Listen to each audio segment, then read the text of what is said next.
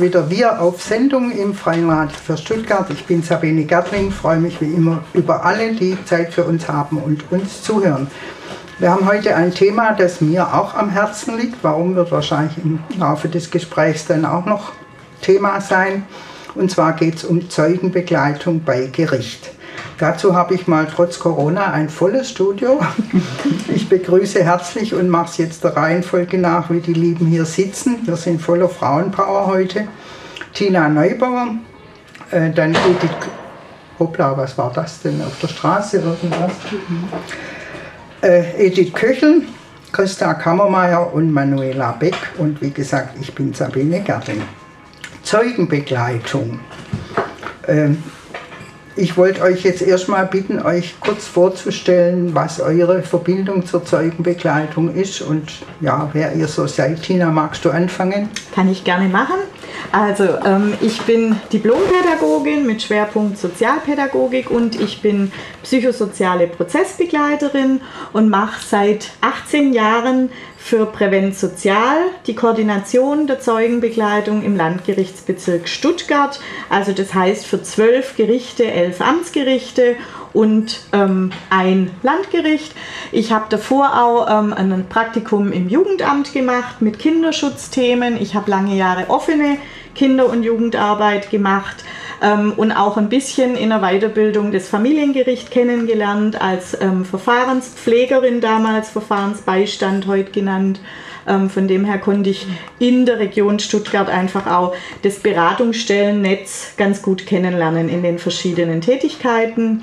Auch in der stationären Jugendhilfe war ich knapp zwei Jahre mal tätig. Das heißt, du bist eine Hauptamtliche bei Prävent genau. Sozial und dein Baby ist auch die Zeugenbegleitung. Ja, ich habe auch Diplomarbeit zum Thema geschrieben. Ja, ja. Also ich bin so seit 1995 an der Schnittstelle Pädagogik Justiz. Mhm. Edith, deine ja, ich, Beziehung zur Zeugenbegleitung. Ich bin eine ehrenamtliche Zeugenbegleitung seit circa drei Jahren. Ich bin von Hause aus Ingenieurin, habe lange bis Ende dieses letzten Jahres im öffentlichen Dienst gearbeitet, bin seit Januar in Pension war zehn Jahre lang Chefin, fünf Jahre beim Landgericht, fünf Jahre beim Amtsgericht. Von daher kenne ich sozusagen auch die andere Seite, wenn man auf der Richterbank sitzt und sich damit auseinandersetzen muss, was vor einem passiert. Und habe äh, unter anderem deswegen auch irgendwann mal die Zeugenbegleitung gesehen, getroffen und gedacht, das könnte doch etwas für mich sein. Und Christa, du bist glaube ich noch länger dabei, gell? Also, äh, mein Name ist Christa Kammermeier. Ich war im öffentlichen Dienst tätig, war auch fünf Jahre beim Amtsgericht Esslingschöffin und fünf Jahre im Landgericht Stuttgart. Und durch die Schöffentätigkeit ist mir aufgefallen, dass die Zeugen so Hilfe brauchen und hilfebedürftig sind, dass ich kaum richtig sitzen konnte auf dem Stuhl und ich durfte nicht helfen. Und dadurch bin ich einfach irgendwie mein, hineinmanövriert worden. Einfach um zu helfen. Und du hast dann schon gewusst, dass es dieses Angebot gibt? Ja, das hat mir ein Richter gesagt. Also ich sollte mich doch dahin bewerben, weil wir waren uns immer einig, äh, wenn der Nebenrichter auch unruhig saß, wenn das ungerecht war, was dort vorfiel, mhm. die Aussage oder sonst was. Und wir haben uns immer gestupft und er hat gemerkt, äh, wie, wie wir das gemerkt haben, wie schwer es ist für uns, dass die Zeuge nicht aussagen konnte und wir konnten nicht helfen. Und da war der, hat er gesagt, ich sollte mich an die, mal an die Frau Neubauer wenden, die gibt Kurse darüber. Und so bist du Und so bin ich reingekommen und bin jetzt über acht Jahre, acht Jahre ja, dabei. Und immer noch mit ganzem Herzen dabei, ja, wie genau. ich dich kennengelernt habe. Ja. Du hast, Tina, du hast schon äh, Prävent Sozial erwähnt. Wir müssen mhm. vielleicht ein bisschen noch ab klären, was das überhaupt für ein Verein ist und mhm. warum die Zeugenbegleitung bei diesem Verein angesiedelt ist. Magst du dazu was sagen? Mhm. Also Prävent Sozial Stuttgart ähm, ist eine gemeinnützige GmbH und der Bewährungshilfeverein Stuttgart. Das gehört quasi zusammen. Das heißt einfach, das ist ein justiznaher Verein, der ähm, rund 50 Mitarbeitende hat, plus dann eben die angesiedelten Ehrenamtlichen. Ähm, und ähm, in dem justiznahen Verein wird hauptsächlich ähm, Angebot, werden Angebote gemacht in der Täterarbeit, aber auch in der ähm, Kriminalprävention ähm, und eben der, die Zeugenbegleitung ähm, als Zeugen- und Opferschutz als ein kleines Gebiet, wo wir eben auch ein Team sind von jetzt derzeit ähm, vier Personen plus Verwaltung plus immer so 15 bis 20 Ehrenamtliche sozusagen. In dem Verein, im Aufsichtsrat ähm, sind vor allem Richter und Staatsanwälte, ein Professor der sozialen Arbeit, also einfach auch interdisziplinäre Zusammenarbeit ist ähm, für den justiznahen Träger einfach ein wichtiges Thema. Jetzt spinnt gerade irgendwie mein Mikrofon ein bisschen. Ich hoffe, dass es trotzdem funktioniert. Äh, normalerweise kennt ein äh, unbelegter Mensch die Bewährungshilfe. Mhm. Das ist so landläufig bekannt. Mhm. Mhm. Und die ist irgendwie dabei bei Prävent Sozial. Also es gibt die hauptamtlichen Bewährungshelfer und es gibt den Bewährungshilfeverein, der historisch gesehen und mal so kurz zusammengefasst der hauptamtlichen Bewährungshilfe zuarbeitet. Also einfach mit Bedarfen, mit verschiedenen Projekten unterstützt. Also die anderen Arbeitsbereiche bei uns sind zum Beispiel Schwitzen statt Sitzen, ähm, also Vermittlung in gemeinnützige Arbeit wir haben eine Ambulanz ähm, für Gewalt- und Sexualstraftäter, wo Psychologinnen und Psychologen Therapie anbieten sozusagen.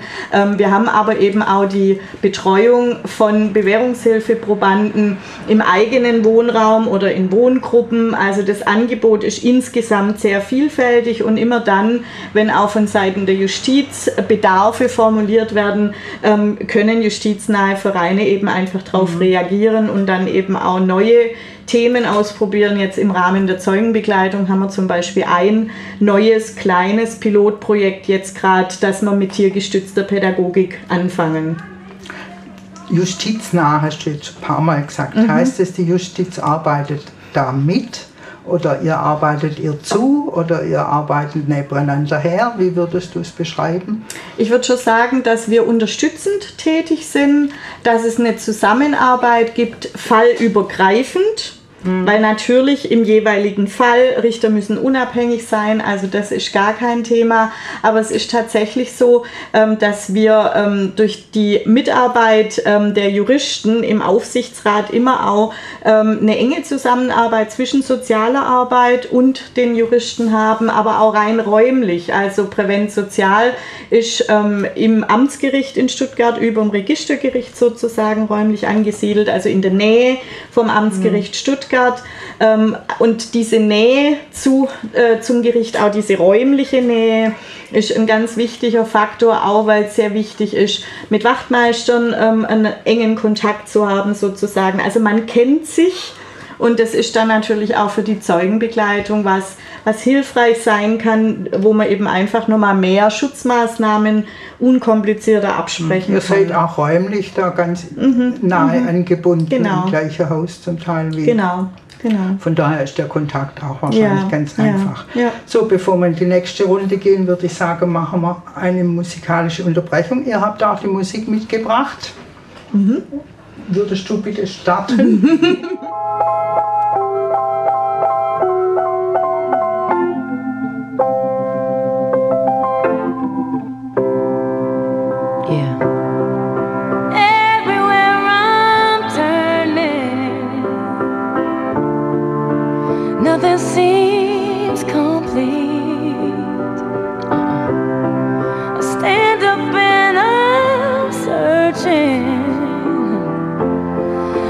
the better part of me. Yeah, yeah, yeah, I hang my head from sorrow so much. State of humanity. What's up? Well, gotta find the strength in me.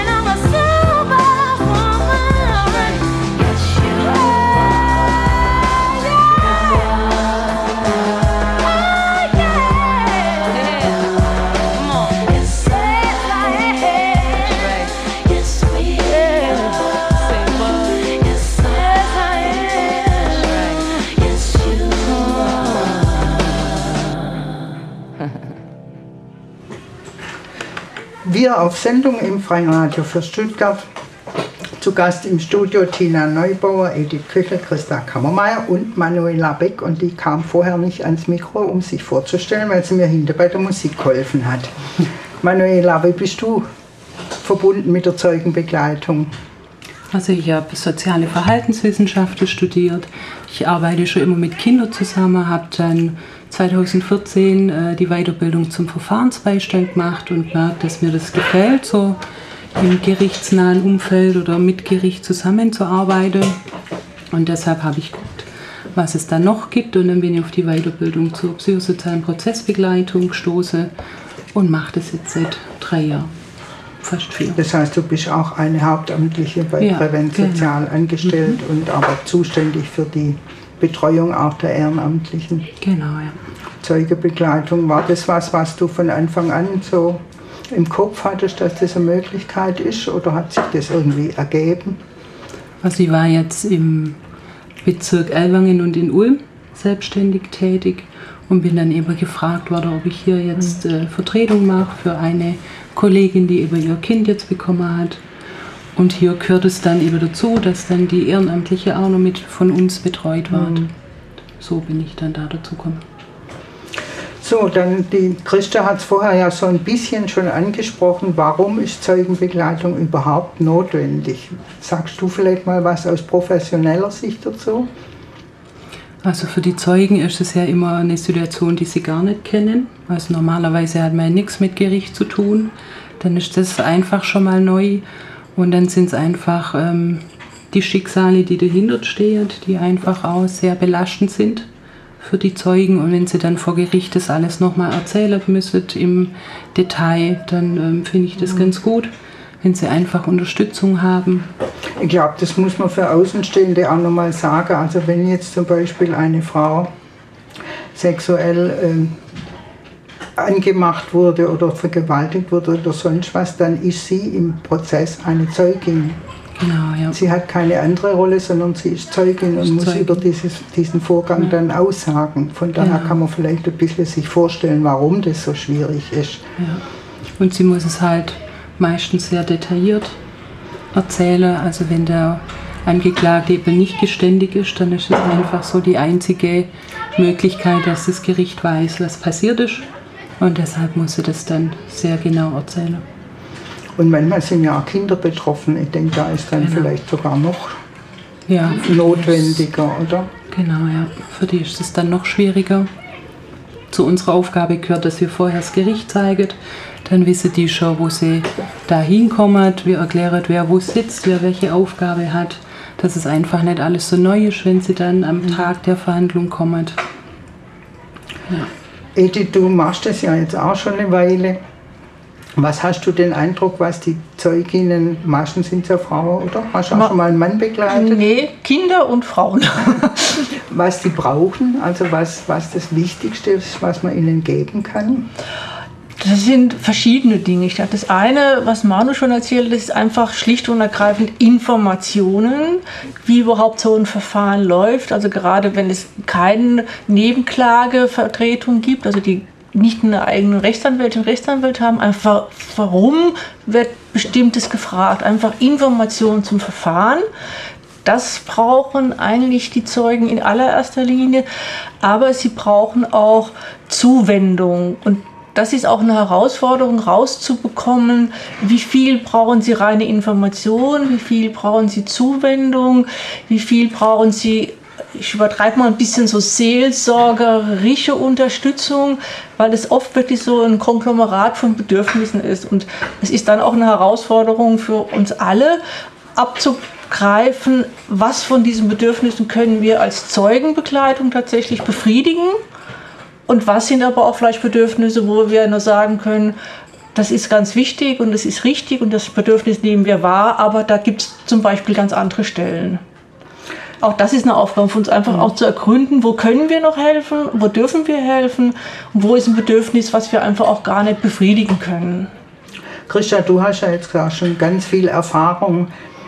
Äh, hast du einen Eindruck davon, was geholfen hat, manches dürft ihr als Zeugenbegleiterinnen ja auch gar nicht. Also so dieses Abwägen, was darf ich, was kann ich. Ja, das ist sehr interessant. Wenn man die erste Begegnung hat, muss man offen sein und erstmal zuhören so, so, und immer ein bisschen eindämmen, damit nicht so viel rauskommt, was passiert ist, weil wir das ja nicht wissen dürfen.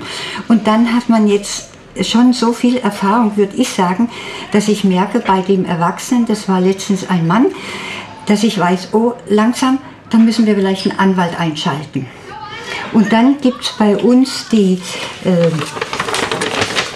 das Netzwerk Nero Nero Kids. Das sind engagierte Rechtsanwälte, die sich für die Opfer einsetzen oder für die jungen Leute.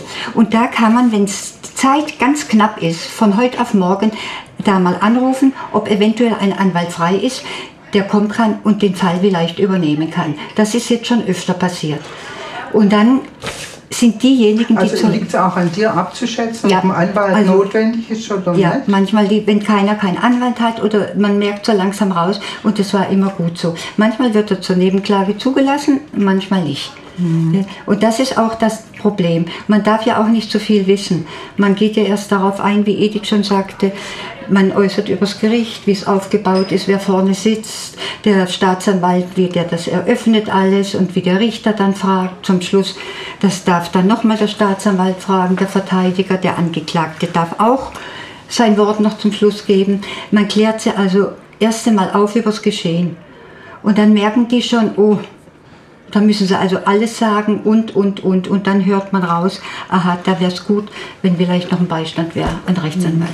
Also ich glaube, es geht auch darum, die Rollen zu klären. Wer hat denn Ja. in diesem Prozess welche Rolle, wer hat denn welche, welche Funktion auch? Ja, und die Funktion liegt schon allein mit, würde ich schon sagen, mit bei dem Zeugen, wie er das handhabt, wie er auch Angst hat, wenn er reinkommt oder reingeht vor dem Richter.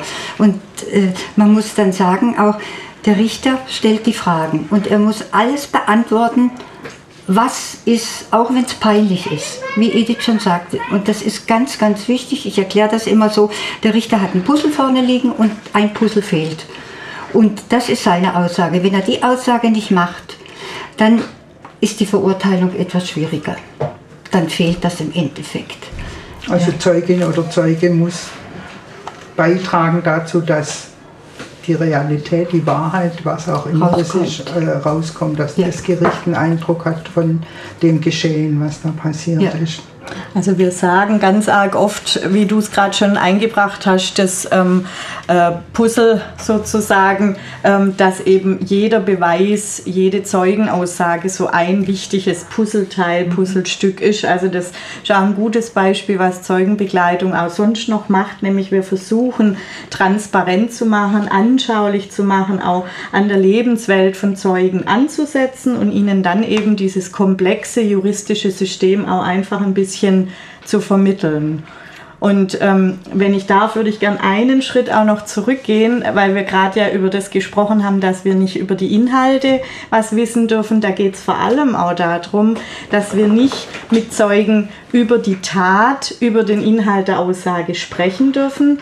Und der Hintergrund ist da einfach, dass eben jedes Gespräch über ähm, eine Tat beeinflussen kann. Und ähm, für ein Strafverfahren, für das Gericht, für die Verfahrensbeteiligten ist es eben ganz wichtig, die ursprüngliche Erinnerung ähm, so genau wie möglich noch ähm, herausfinden zu können. Also das heißt, ähm, dass es nicht darum geht, dass wir was nicht wissen dürfen, sondern vor allem dann eben, dass wir Zeugen nicht beeinflussen. Das ist ein ganz wesentlicher Punkt in der Konzeption von der Zeugenbegleitung und das ist überall auch in der Zwischenzeit jetzt ein fester Qualitätsstandard. Aber wenn ich dir so zuhöre, dann muss man ja einiges wissen, um diese Zeugenbegleitung machen zu können. Wie bildet ihr Zeugenbegleitungen aus? Also es ist tatsächlich so, dass es einen Einführungskurs in die Zeugenbegleitung gibt. Bisher jetzt immer so etwa einmal jährlich, meistens im Herbst, Winter begonnen, etwa 30 Stunden, ähm, wo man dann eben einfach die wichtigsten Kenntnisse, das was ihr vorher auch schon erzählt habt, vermittelt. Also gerade diese rechtlichen Grundlagen, wie läuft es überhaupt ab von der polizeilichen Vernehmung ähm, bis hin zum rechtskräftigen Urteil, welche Schutzmaßnahmen rechtlicher Art gibt es, an welche welche Fachberatungsstellen kann man weitervermitteln, was ist überhaupt wichtig im Umgang mit Zeugen, mit Opfern zu berücksichtigen, auch so ein bisschen Hintergrundinformationen zum Thema Trauma ein bisschen Gesprächsführung. Also das heißt einfach so über ein paar Monate hinweg gibt es eben ähm, ganztägige Treffen und dann gehen wir auch mal in den Gerichtssaal rein. Also probieren das selber aus. Wie ist es denn, wenn wir einander erklären, wer da wo sitzt und wer in welcher Funktion sitzt? Und ähm, Außerdem gehört natürlich dazu, dann auch andere Gerichtsverfahren zu beobachten, einfach mal wahrzunehmen, wie wirkt das denn, wie könnte das auf Zeugen wirken, auch Presseberichterstattung mal zu verfolgen, weil auch das oft ein Thema ist, wo Zeugen Schwierigkeiten damit haben, dass die Gerichtsverfahren ähm, ja in der Presse berichtet werden, dass sie da Angst davor haben, welche Informationen gelangen dann vielleicht auch erkennbar oder so an ähm, das Dorf oder an die Öffentlichkeit und das dann auch ein Thema ist in der Nachbereitung mit Zeugen. Ähm, wie, wie kann ich das denn verarbeiten? Wie kann ich damit umgehen? Darf ich vielleicht da ganz ergänzen? Ja, ja, was, was unheimlich wichtig bei diesem Einführungskurs ist, dass er tatsächlich offen ist. Also nicht nach dem Motto, ich gehe da jetzt hin und anschließend bin ich verhaftet, sondern äh, ich kann tatsächlich, und das war für mich eine ganz wichtige Entscheidung zu sagen, ich gehe da hin, ich mache die ganze Einführung mit und kann dann aber ganz offen entscheiden, das ist mein Ding. Oder ich kann auch entscheiden, es ist es nicht. Mhm. Weil auch das ist es ja so. Man muss ja selber irgendwo auch erkennen, äh, kann ich das? Kann ich das emotional? Kann ich das äh, gefühlsmäßig? Oder habe ich einfach äh, eine ganz andere Vorstellung von dieser Arbeit? Und das ist eigentlich das Positive an dieser Einführung, dass ich nicht verhaftet bin, sondern dass ich nachher sagen kann, war interessant, ist nicht meins. Und mhm. dass man dann sozusagen auch frei ist in dieser Entscheidung. Und das ist, denke ich, auch wichtig, wenn man Lust hat, sich mit dem Thema mal auseinanderzusetzen. Du hast ja vorher erzählt, du warst vorher Chefin und kanntest so Prozesse jetzt aus, von der Richterbank. Mhm. Chefin ist ja ehrenamtliche Richterin. Wie war dieser Perspektivwechsel für dich, jetzt auf der anderen Seite zu sitzen?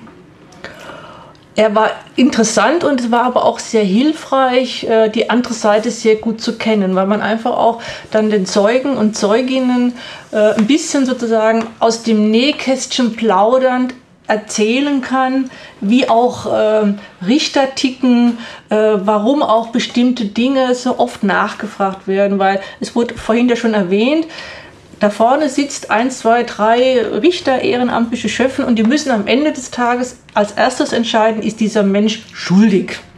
Und als zweites müssen sie entscheiden, wenn ja, wie, zu was wird er verurteilt. Und alle, die da sitzen und die dieses Urteil fällen, sind nicht dabei gewesen. Sie müssen also aufgrund von Aktenlagen, von dem, was passiert, was erzählt wird, eine Entscheidung treffen. Und das auch nochmal den Zeugen zu sagen, ich saß da auf der Bank und ich muss am Ende sagen, jawohl, der Mensch ist schuldig. Schuldig im Sinne des Gesetzes. Gesetzes. Schuldig im Sinne des Gesetzes. Und deswegen ist es manchmal so wichtig, nochmal nachzufragen, also auf der anderen Seite, als die Chefin war, wie hoch mal die war, konnte der überhaupt da drüber gucken? Ist es denn überhaupt, was da erzählt wird, realistisch? Und das ist natürlich für jemand, der Opfer war, manchmal ganz schwer. Wieso? Ich habe das doch schon erzählt. Mhm. Wieso fragen die denn nochmal nach? Und dann konnte ich erzählen, ja, ich saß auf der Seite und wir mussten uns halt sicher sein. Und ja, und die, die Schöffen zum Beispiel wissen ja gar nicht, was vorher im Polizeibericht oder und auch das, stand. das hilft manchmal auch den Zeugen mhm. oder den Zeuginnen zu verstehen, warum manches ein bisschen komplizierter ist. Wie geht's dir, Christa? Du hast ja diesen Perspektivwechsel auch mitgemacht und du hast vorher gesagt, als Chefin hast du immer gedacht, denen müsste man doch helfen, denen ja. müsste man doch helfen. Das, das war das Problem. Man darf ja als Chefin nichts sagen. Nur wenn man gefragt wird, wenn der Richter sagt, haben Sie noch fragen was oder so, ja. dann darf ich fragen. Ich habe auch mal gefragt und dann habe ich auch gleich einen Rüffel gekriegt vom Verteidiger. Ich habe so indirekt gefragt, als ob ich ihn schon verdächtigt habe.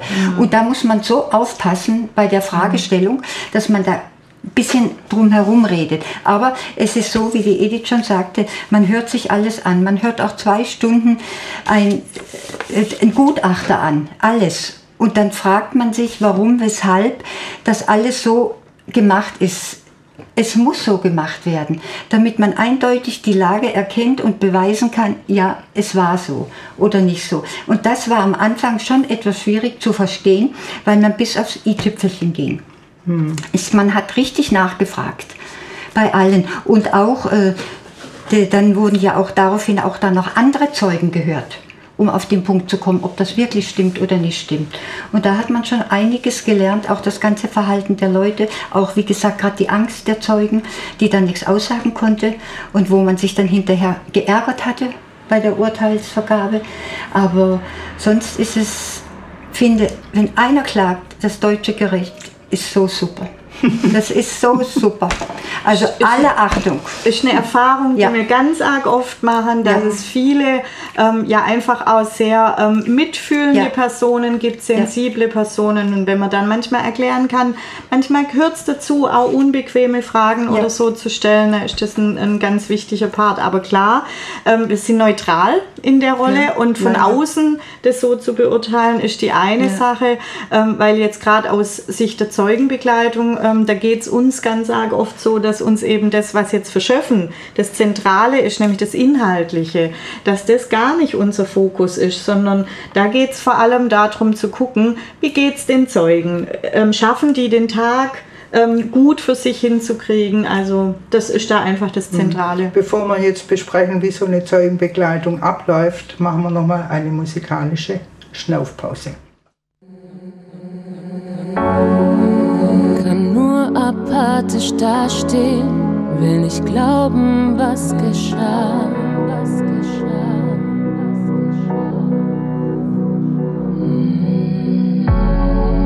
Kann das Drama nicht mehr wahrnehmen, bin vor Angst komplett erstarrt.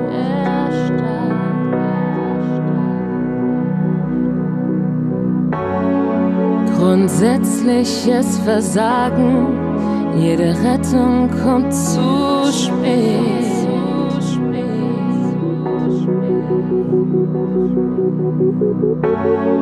Ich glaube, ich geb mich jetzt geschlagen. Das hat noch niemand überlebt. Doch da ist eine Kraft.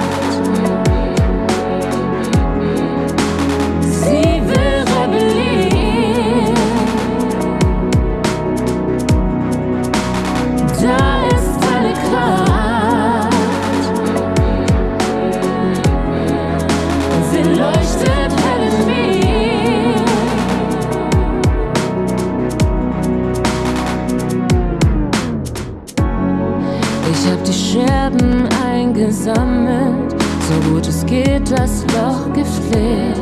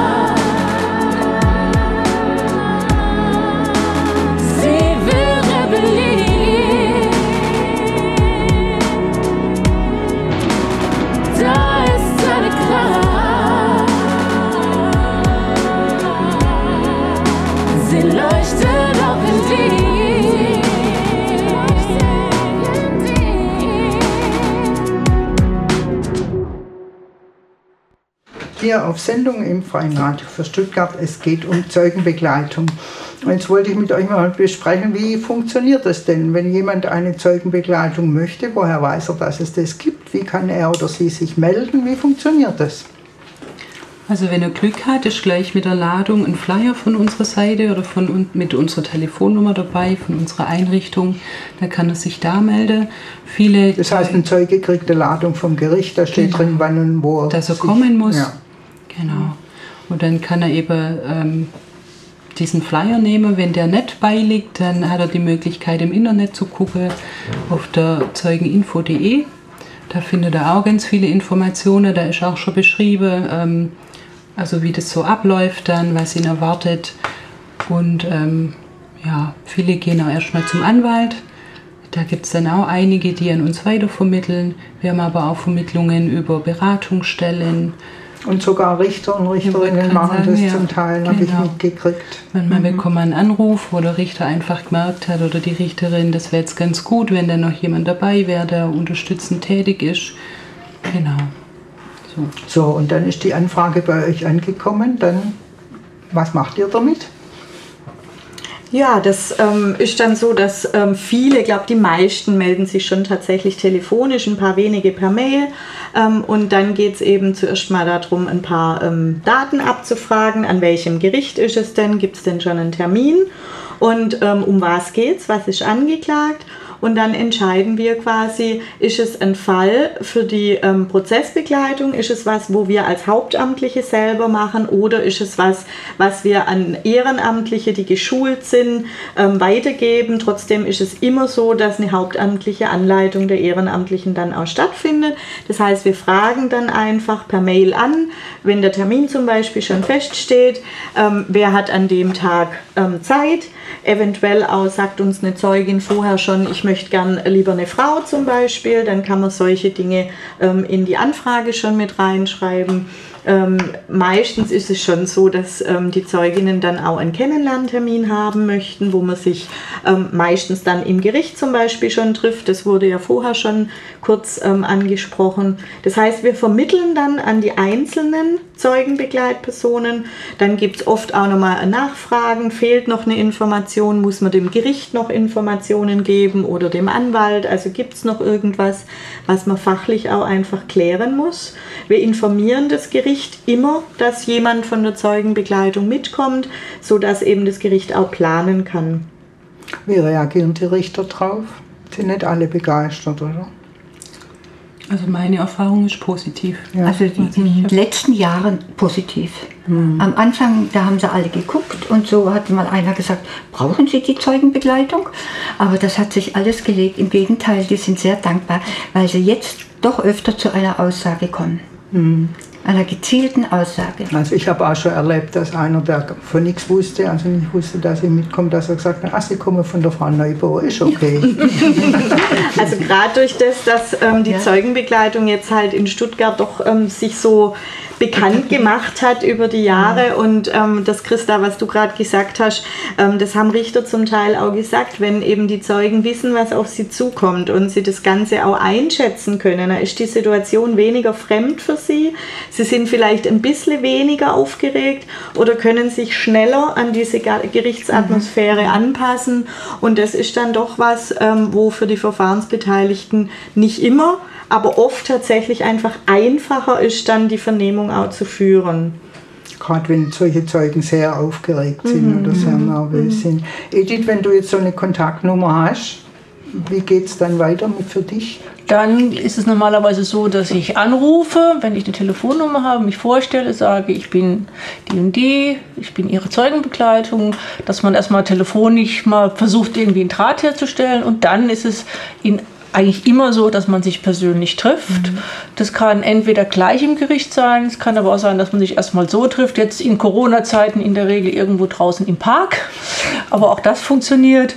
Und dass man dann erstmal so ein erstes Kennenlerntreffen hat, um einfach rauszubekommen, was sind eigentlich die Bedürfnisse, wo liegen die Ängste, äh, was ist sozusagen das Umfeld drumherum. Und dann wird auch abgeklärt, was braucht man. Also es gibt Zeugen, Zeuginnen, die sagen, nö, ich will nicht im Gerichtssaal, ich kenne das. Andere sagen, doch, das wäre gut. Äh, und dann geht man in der Regel in den Gerichtssaal, erläutert das ganze Verfahren. Und am Tag der Verhandlung ist es dann in der Regel so, dass man abhängig von den Personen manchmal die Person, dann die Zeugin auch sogar abholt. Entweder vom Wohnort, vom Bahnhof, von der U-Bahn gemeinsam zum Gericht geht, wartet dann auch, wenn gewünscht wird, mit in den Gerichtssaal geht, auch in aller Regel, wenn gewünscht, neben der Zeugen, dem Zeugen sitzt. Ähm, einfach auch, um nochmal ein bisschen einen Schutz zu geben. In aller Regel sitzen wir auf der Seite des Angeklagten oder der Angeklagten, um da auch ein bisschen zu schützen. Und dann sind wir so lange bei der Zeugen oder dem Zeugen, wie gewünscht wird. Es kann sein, dass die sagt, ich möchte sofort anschließend raus, nach Hause. Manche sagen auch, ich möchte das Urteil abwarten. Dann sitzen wir auch so lange drin.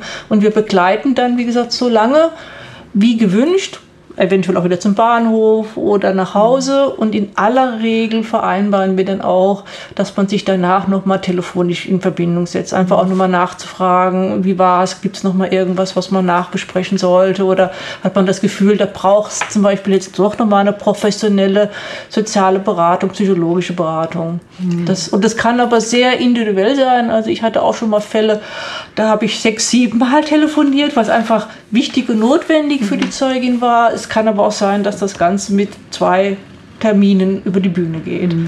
Und ähm, vielleicht so ergänzend zum Thema ähm, Schützen. Also natürlich ist es nicht unsere Aufgabe, ähm, Personenschutz oder so äh, zu gewährleisten. Das ist manchmal was, was die Zeugen dann fragen. Ähm, das ist immer ganz klar Aufgabe von der Polizei. Aber viele Zeugen melden uns zurück alleine, dass wir neben ihnen ja. sitzen und den Blick des Angeklagten auf einen selber so ein bisschen mhm. Ähm, auch unterbrechen. Mhm. Weil ähm, doch ein großer Teil von Zeugen auch von nicht betroffenen Zeugen ähm, sich Sorgen macht, wie reagiert ein Angeklagter, wenn ich eine Aussage mache, die vielleicht ihn belastet, die vielleicht mit dazu beiträgt, dass er dann am Schluss verurteilt werden kann. Und da fühlen sich viele dann einfach tatsächlich so ein bisschen abgeschirmt. Mhm. Also ich möchte auch nochmal ganz, eine ganz wichtige Botschaft auch nochmal senden. Ähm, Zeugenbegleitung ist etwas für jeden. Mhm. Also ähm, mhm. was uns auch, es geht jetzt nicht darum, so, ich übertreibe man so die, die Armen, die sich nicht trauen mhm. und die keine Ahnung haben und keine Schulbildung haben. Ganz im Gegenteil. Also ich habe von promovierten Menschen bis mhm. ganz anderen alles begleitet und die waren durch die Bank alle mhm. wahnsinnig froh und dankbar. Also mir mhm. hat einmal eine Zeugin gesagt, die also wirklich äh, sehr hohes Bildungsniveau hatte, sie ist heilfroh, weil sie hat jetzt, nachdem sie den Saal gesehen hat, Heimvorteil mhm. gegenüber dem Angeklagten. Das hat die so auf den Punkt gebracht. Mhm. Und das ist auch nochmal eine wichtige Botschaft. Das ist für alle, für jeden, die irgendwie das Gefühl haben, sie müssen sich begleiten lassen, sie brauchen was, sie brauchen Unterstützung.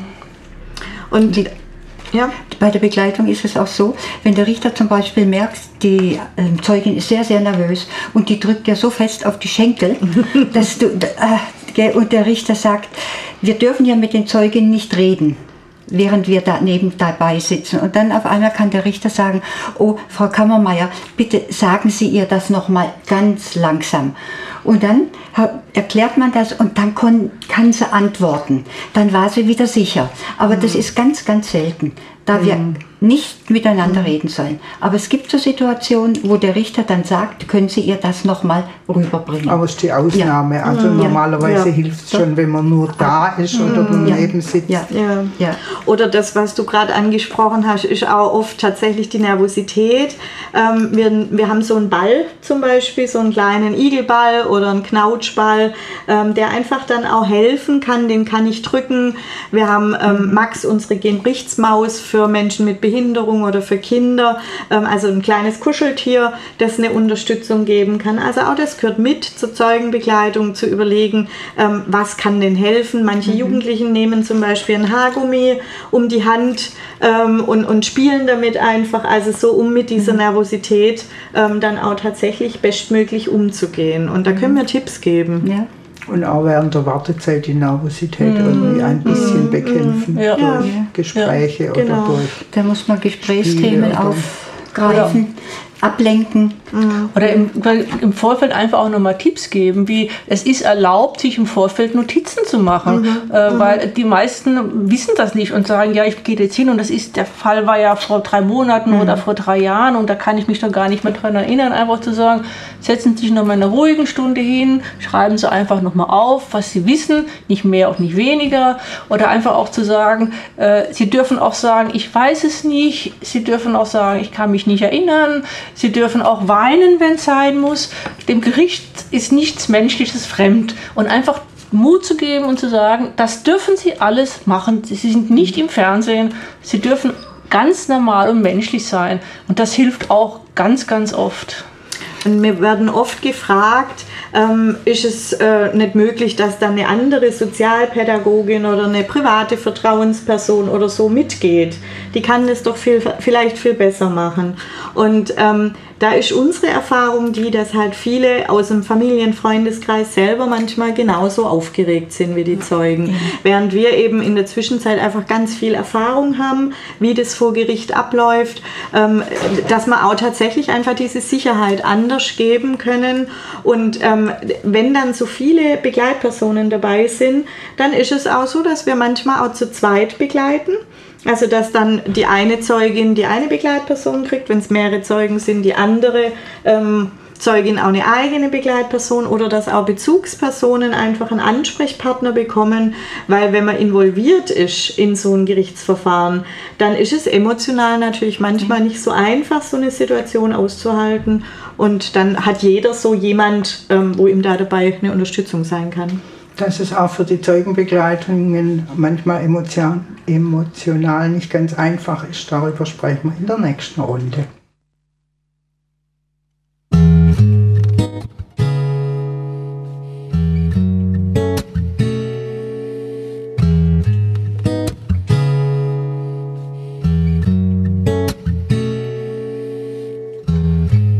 This is a song for every girl who's ever been through something she thought she couldn't make it through. Yeah. I sing these words because I was that girl too, wanting something better than this. But who do I turn to?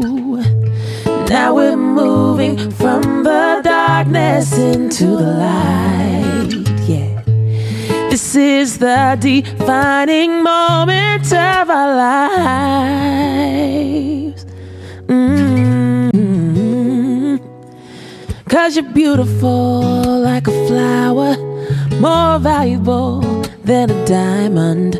You are powerful like a fire. You will heal the world with your mind and there is nothing in the world that you cannot do. When you believe in you who are beautiful? Yeah you. Who are brilliant? Yeah you. Who are powerful? Yeah you. Who are resilient? This is a song for every girl who, who's ever been through something that she thought she couldn't make it through. Girl, you can make it through. I sing these words because I know you're the one who knows there's something better than this, and you're gonna define it, yeah. Now we're moving from the darkness into the light. This is the defining moment of our lives. Oh, Cause you're beautiful like a flower, more valuable than a diamond. You are powerful like a fire. You will heal the world with your mind. There is nothing in the world that you cannot do. When you believe in you, who are beautiful. Yeah, you. Who are brilliant, yeah, you, who are powerful, yeah, you, who are resilient, yeah, you, who are beautiful, yeah, you, who are brilliant, yeah, you, who are powerful, yeah, you, who are resilient, yeah, you, oh, yeah, you. Hey, yeah, you. Yeah, you. Oh, yeah, you.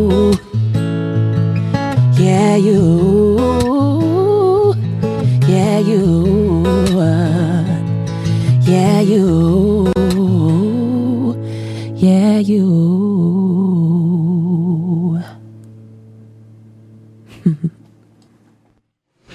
Zurück ins Studio.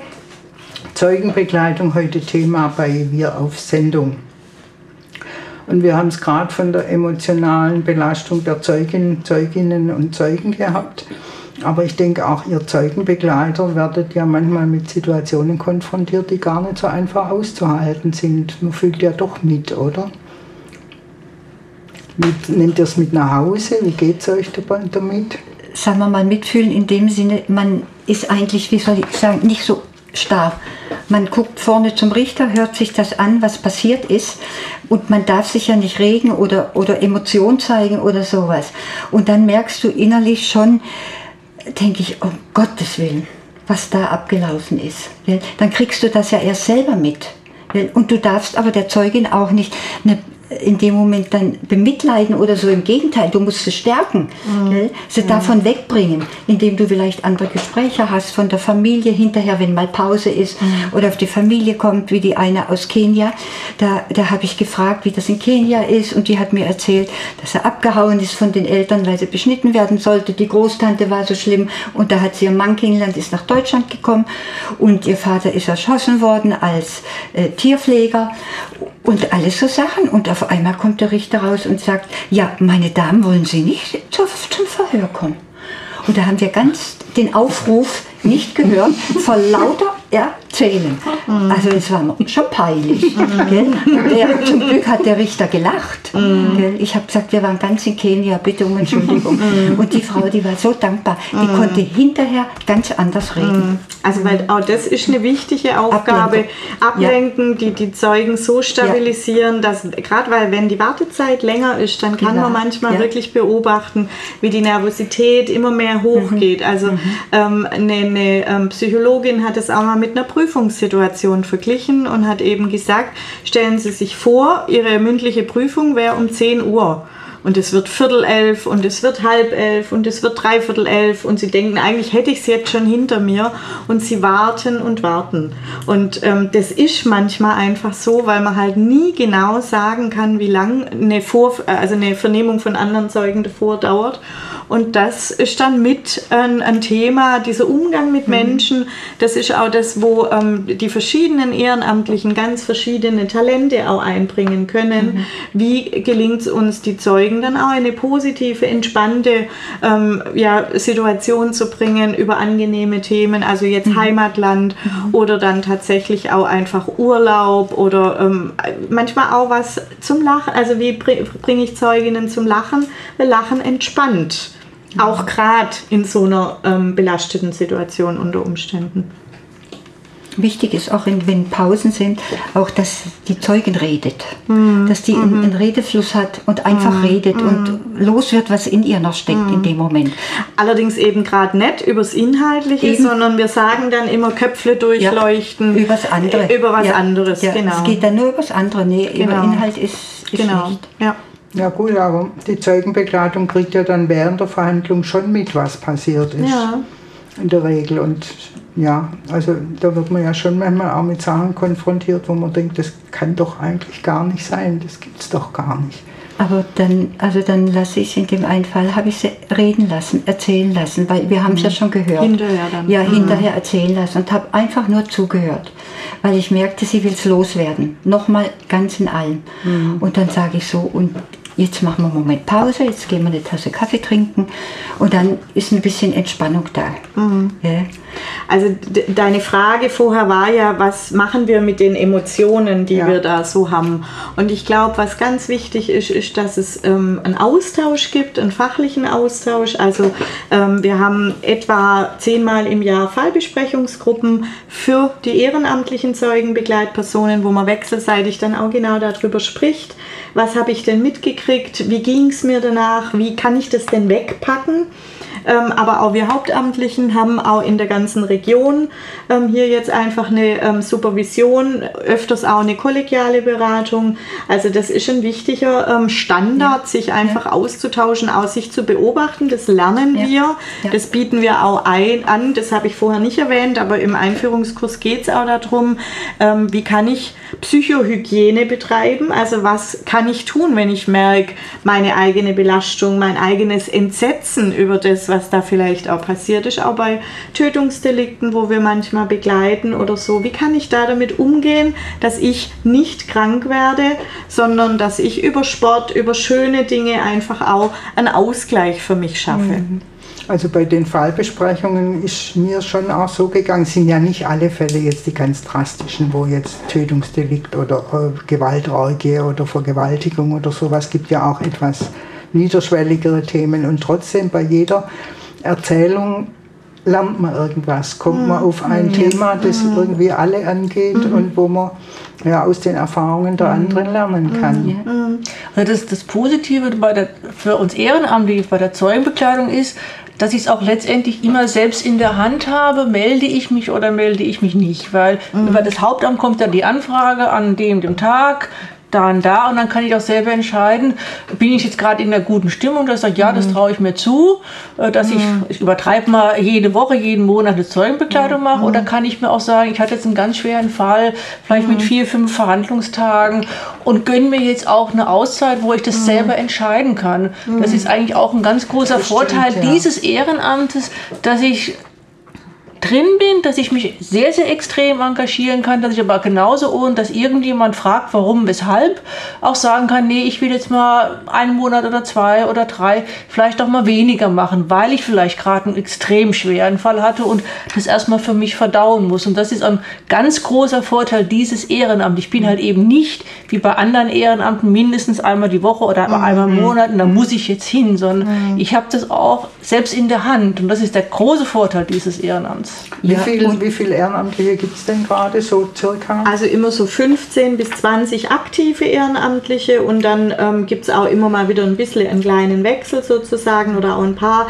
Ehrenamtliche, die äh, zeitweise dann auch eine Pause machen, auch länger, sei es gesundheitliche Einschränkungen oder ähm, insgesamt. Also es ist eine bunte Gruppe von Personen, ich sage mal Anfang, Mitte 20. Wir haben manchmal Studierende, also sei es Sozialpädagogik oder auch Jurastudierende, Rechtsreferendare ähm, und dann aber hoch bis ähm, ja, Mitte 70, ähm, also wirklich einfach die, die verschiedenen Altersgruppen. Wir haben Männer und Frauen, ähm, wir haben verschiedene Berufe und die Ehrenamtlichen kommen aus dem ganzen Landgerichtsbezirk, sodass man immer auch ein bisschen individuell gucken kann, zu welchem Zeugen, zu welcher Zeugin passt denn welcher ähm, Mensch dann auch als Begleitperson. Manchmal auch vom Temperament. Wir sind auch da unterschiedlich. Die einen sind eher ruhiger, die anderen eher ähm, ein bisschen ja, lebendiger, temperamentvoller oder so. Also von dem her kann man auch da einfach gucken.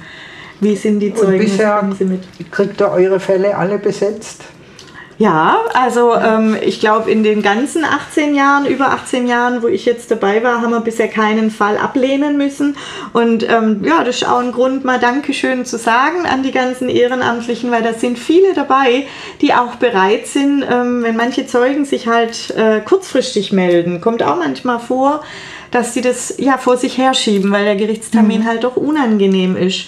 Und dann zwei, drei Tage vorher rufe ich dann doch an oder morgens rufe ich an, heute Mittag um eins bräuchte ich eine Unterstützung. Das sind dann die Situationen, wo wir manchmal etwas ins Rödeln kommen, aber dann tatsächlich bisher immer Ehrenamtliche gefunden haben, die dann auch mal einen privaten Kaffeeklatsch oder so auf den nächsten Tag verschieben. Ähm, also ein großes Engagement einfach. Ich glaube, an der Stelle mögen wir auch mal die anderen engagierten ehrenamtlichen und das hauptamtlichen Team ähm, grüßen. genau, und wir bedanken uns bei denen auch für die Auswahl der Musik.